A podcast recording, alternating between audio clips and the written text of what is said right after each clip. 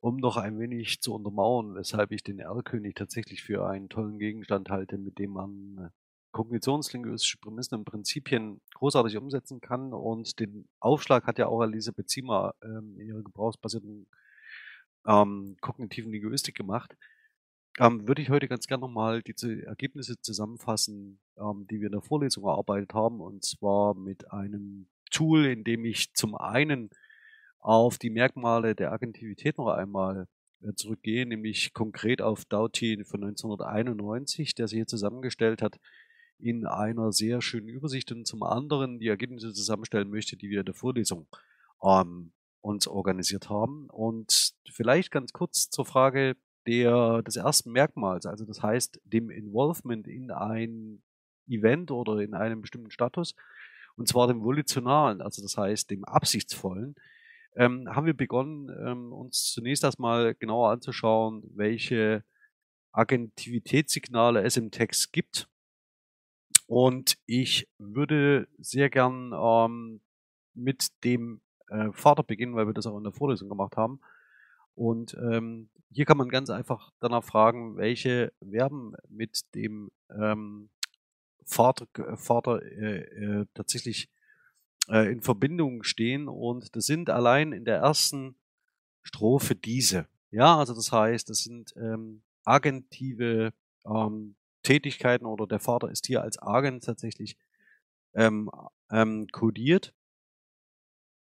Und wenn man sich den Sohn dagegen anschaut, wird man relativ schnell feststellen, dass es eher, also das Kind, das ist der Vater mit seinem Kind, der reitet und der tatsächlich hier ähm, eher passiv markiert ist, ja, er fasst ihn sicher, er hält ihn warm, ja, ähm, und das heißt, die haben eine ganz klare äh, Agens-Patiens-Beziehung, ähm, nämlich die Markierung ähm, des Vaters als denjenigen, der hier agiert, im, im Gegensatz zu seinem Sohn.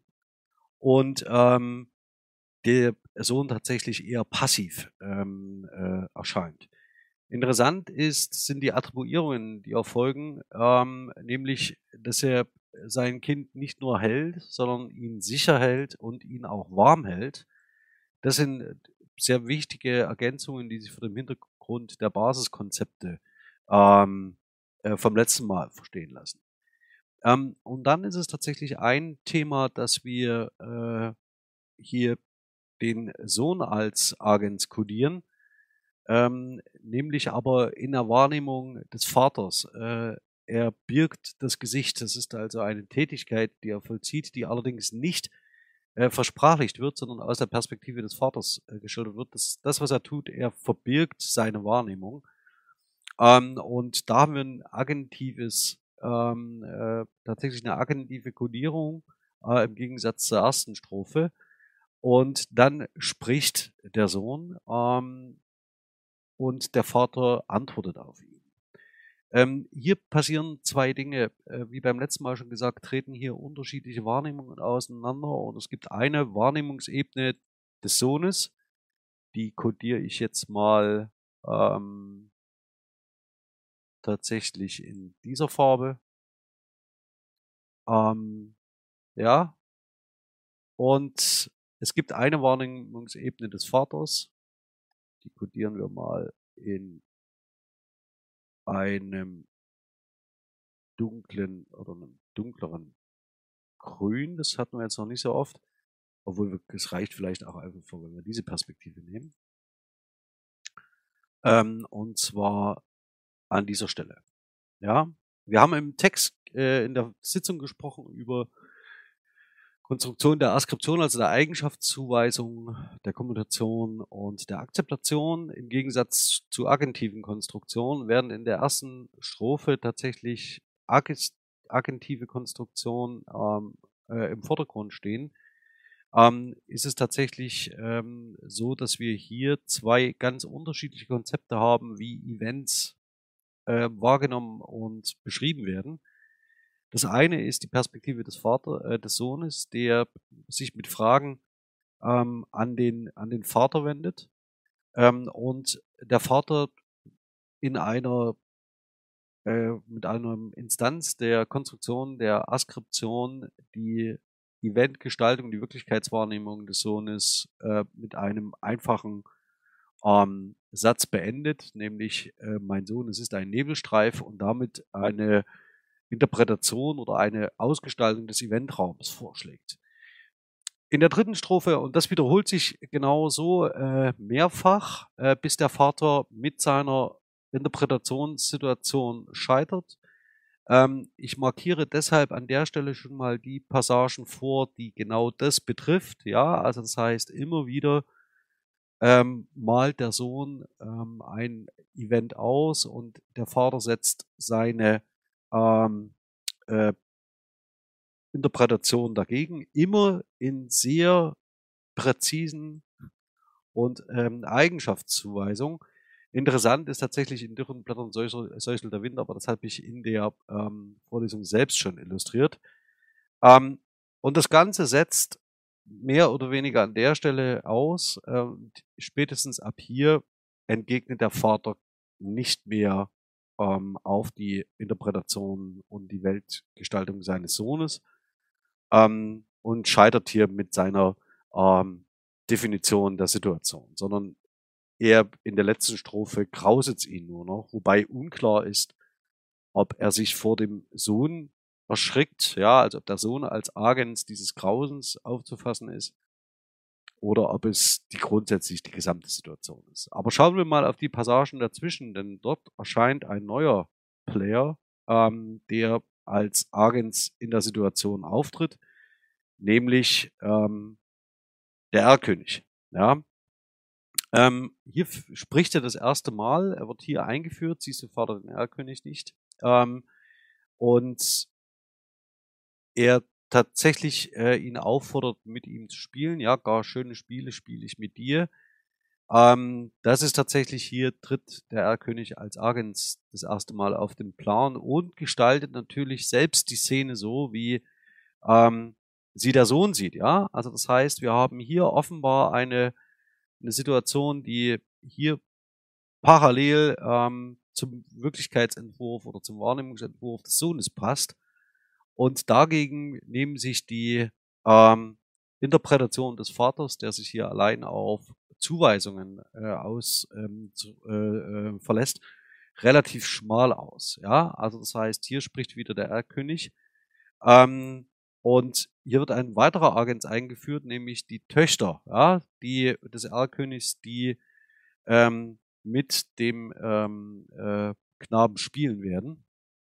Und auch diese Situationsdefinition, die ähm, äh, tatsächlich von dem, von dem Erlkönig hervorgetragen wird, wird von dem Sohn aufgegriffen, allerdings nicht vom Vater. Ja, also das heißt, äh, hier haben wir tatsächlich wieder eine Konstruktion der Askription.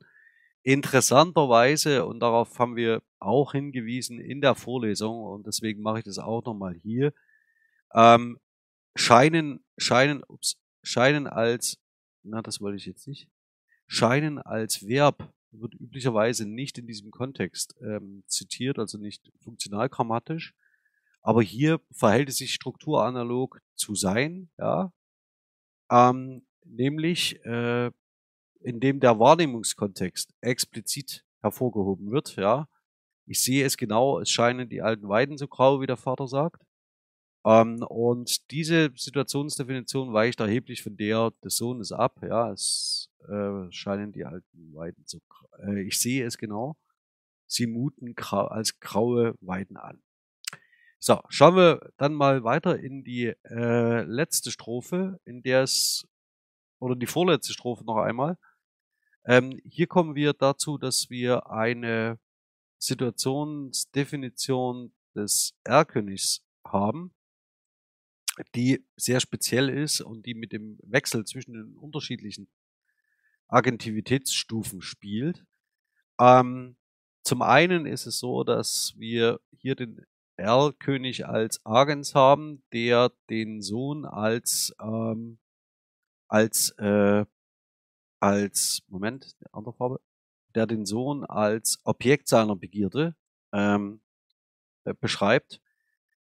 Dann aber umgekehrt metonymisch dessen schöne Gestalt, ja, die den Erlkönig reize. Ja, das heißt, hier haben wir die ähm, wird die Struktur umgedreht. Das heißt, hier wird der Sohn zum Argen stilisiert und zwar per Zuweisung durch den Erlkönig. Das ist übrigens eine typische Struktur, auch das haben wir in der Vorlesung diskutiert, wenn es um sexualisierte Gewalt geht. Ja, also das heißt, die Gestalten, die reizen, ähm, zum Verlieben führen und schlussendlich zur Androhung körperlicher Gewalt. Ja, das ist äh, tatsächlich das äh, die letzte Konsequenz. Hier wird wiederum ähm, das Verhältnis zwischen Agens und Patiens unmittelbar umgedreht. Und das Ganze auf der Basis, hier tritt es besonders deutlich heraus, ähm, eines visuellen Eindrucks. Das heißt, hier geht es um ähm, etwas, das wir als eine Experiencing-Struktur beschreiben können. Und mit der geht im Übrigen auch ähm, einher, dass äh, die Reaktion des Sohnes, ja, also er birgt sein Gesicht, also er wird, ähm, er ängstigt sich und graust sich. Genauso haben wir das hier, das heißt, ähm, sowohl der Erlkönig als auch der Sohn als auch der Vater werden als ähm, weisen in der Agensqualität ähm, auf, dass sie durch ein bestimmtes äh, Setting ähm, beeinträchtigt werden können, psychisch beeinflusst werden können. Und diese Agensqualität weisen alle miteinander auf.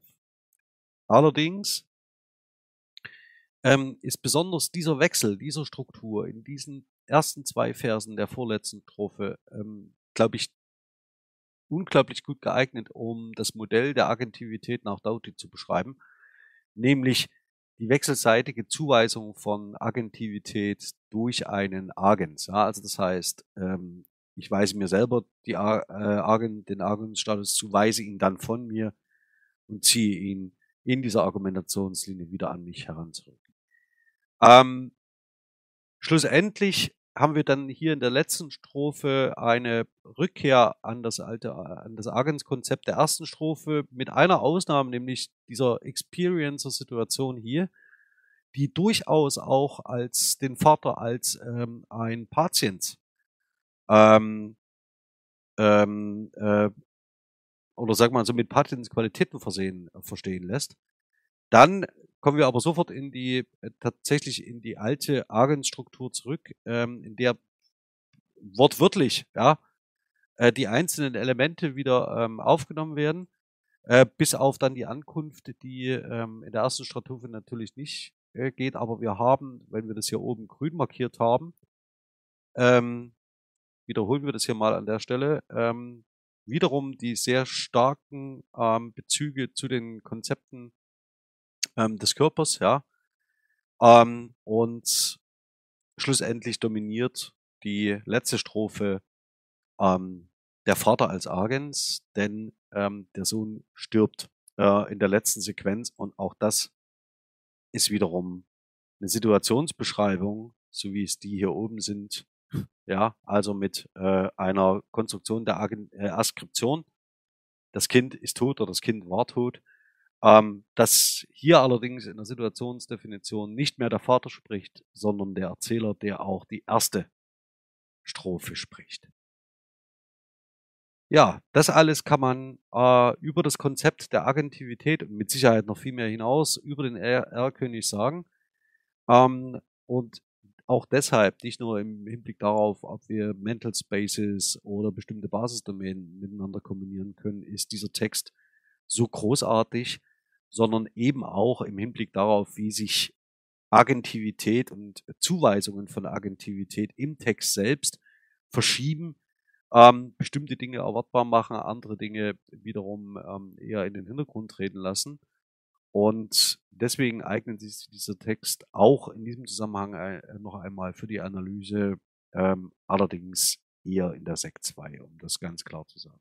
Ja, vielen Dank für die Aufmerksamkeit. Ich freue mich auf die nächsten Diskussionen und bin ganz herzlich hier, Alexander Lasch. Ciao.